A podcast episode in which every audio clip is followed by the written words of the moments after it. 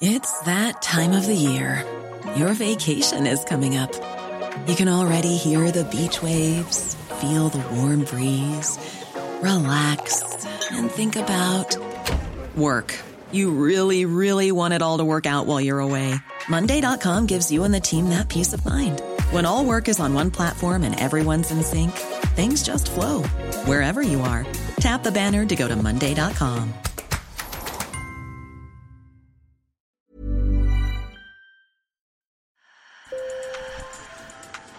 Bonjour. Hello. Hola. Marhaba bikoum. Sur le fil, Le podcast d'actu de l'AFP. des nouvelles choisies pour vous sur notre fil info. Il y a quelques semaines, les grands fonds marins ont fait l'actualité, avec l'accident du petit sous-marin qui a implosé à proximité de l'épave du Titanic à près de 4000 mètres de fond. Saviez-vous que ces espaces représentent plus de 70% de la surface de la Terre? Et pourtant, ils restent encore très mystérieux. Situés à des milliers de mètres sous la surface des océans, ces territoires sont encore vierges, bien plus que les montagnes les plus hautes du monde, et très convoités. Au nom de la transition écologique, des industries minières s'intéressent de plus en plus à ces zones qui recèlent les métaux rares nécessaires à l'électrification de l'économie. De quoi sont faits ces grands fonds marins? Quelle vie abritent-ils? Et quelles conséquences s'ils sont exploités? Élément de réponse dans cet épisode. Sur le fil.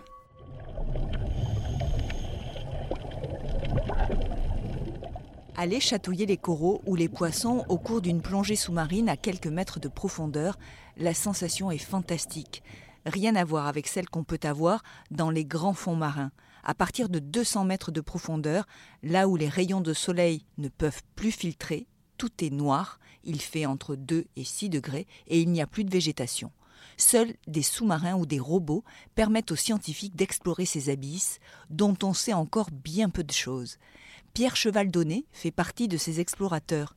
Ce spécialiste de biologie marine des grands fonds au CNRS m'a d'ailleurs expliqué qu'il n'existe même pas de carte précise des reliefs de ces fonds. On a de meilleures cartes euh, de la face cachée de la Lune que des fonds marins.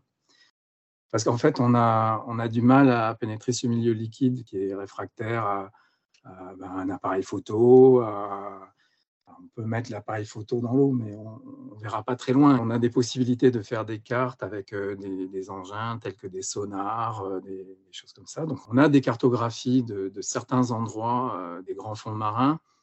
Euh, mais en gros, on va dire que sur la totalité de ce qu'on peut considérer comme le milieu profond, on n'a même pas un quart de, de bonnes cartes. Dans des plaines plutôt plates, des chaînes de volcans ou des canyons très profonds, les fonds marins abritent un écosystème lui aussi à découvrir. C'est un des plus mal connus, si ce n'est le, le plus mal connu de la planète également. Même si parfois la réalité rejoint Jules Verne et sa pieuvre géante de 20 milieux sous les mers, les animaux étudiés par le chercheur sont invisibles à l'œil nu. C'est des organismes qui sont euh, la plupart du temps millimétriques ou, euh, ou encore plus petits. Euh, c'est des organismes qui se cachent la plupart du temps dans le sédiment ou dans cette masse d'eau noire euh, qu'il y a, qu'il y a au-dessus d'eux. Donc on les, on les voit pas, on les connaît pas, on n'en a pas d'image. Dans une zone euh, classique de plaine abyssale, si on fait un, échantillonnage de, du sédiment, par exemple, la plupart du temps, c'est à peu près 90% des espèces qui sont inconnues de nous. 90. Donc c'est un, un, une sorte de puits de diversité. Euh, cette diversité, on ne sait pas encore euh, exactement quel rôle elle joue dans, les, euh, dans ces différents cycles de la matière, dans les cycles de la, de la vie. Ce que l'on sait, c'est que les océans sont un puits de carbone. Ils absorbent une grande partie du CO2 émis par les activités humaines. 80% des fonds marins sont placés sous l'autorité de l'AIFM, l'autorité internationale des fonds marins. Le reste est du ressort des pays qui possèdent des côtes. Or, ces fonds marins sont un trésor. Ils contiennent des métaux précieux comme du cobalt, du manganèse, de l'argent, de l'or, en grande quantité. Des éléments que l'industrie minière convoite pour la fabrication des batteries nécessaires à l'abandon des énergies fossiles. Les océans doivent être ce qu'a été au fond l'espace il y a quelques années. C'est une nouvelle frontière pour la coopération et le multilatéralisme. C'était en novembre 2022. Emmanuel Macron s'exprimait lors de la COP27 en Égypte. Je veux ici être très clair. La France sera au rendez-vous de ses engagements et fidèle à ce que j'ai déjà dit. C'est pourquoi la France soutient l'interdiction de toute exploitation des grands fonds marins. J'assume cette position et la porterai dans les enceintes internationales. Et sa parole a du poids. La France a le deuxième espace maritime mondial derrière les États-Unis.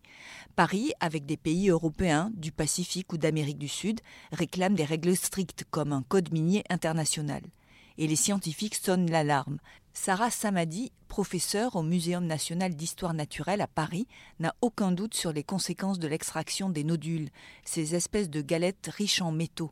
Selon elle, elles pourraient avoir des conséquences irréversibles sur la biodiversité des profondeurs. Donc on va détruire les habitats là où on va euh, extraire. L'autre impact qui est encore plus difficile à évaluer, c'est que si on enlève ces nodules, si on les traite à bord des bateaux et qu'on rejette euh, des sédiments, etc., dans l'eau, ça va augmenter la, ça va changer le taux de sédimentation, la turbidité, etc. Et que ça, ça peut avoir une conséquence non seulement à l'endroit où on va le faire, mais à plus grande échelle parce que typiquement ces poussières, au gré des courants, elles vont euh, se distribuer, on ne sait pas trop comment, on ne sait pas trop où. Donc ça peut être un autre impact les chercheurs ont entamé une course de vitesse avec l'industrie minière.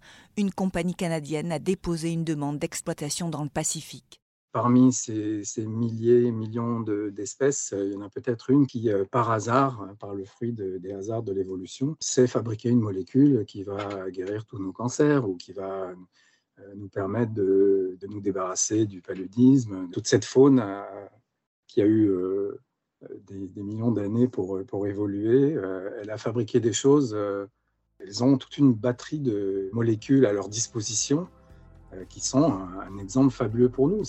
Là, y, a, il y, a, un trésor, oui, il est plutôt là le trésor, plutôt que d'aller les ravager. Merci pour votre fidélité. Sur le fil revient lundi. Je m'appelle Emmanuel Bayon. N'hésitez pas à vous abonner.